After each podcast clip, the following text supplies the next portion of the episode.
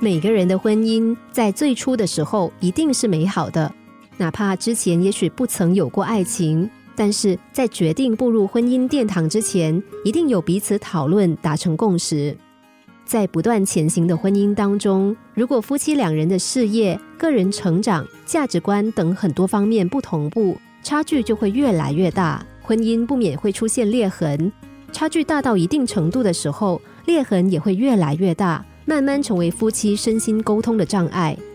如果这些问题处理不好的话，很可能就会出现分道扬镳的结果。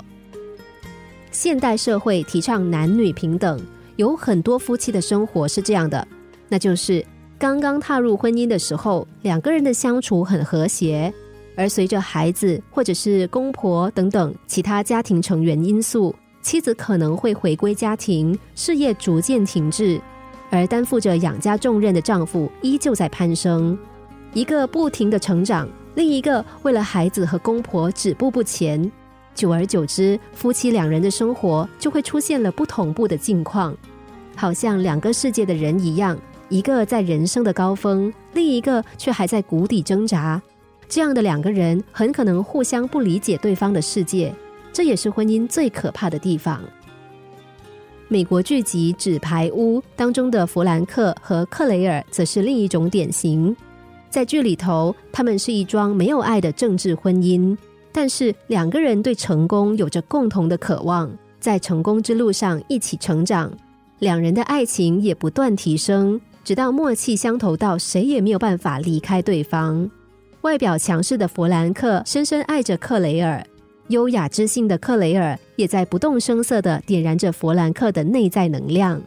两个原本就很优秀的人不拒绝共同成长，虽然在通往美满婚姻的道路上有挫折，但是他们最终还是选择了对方。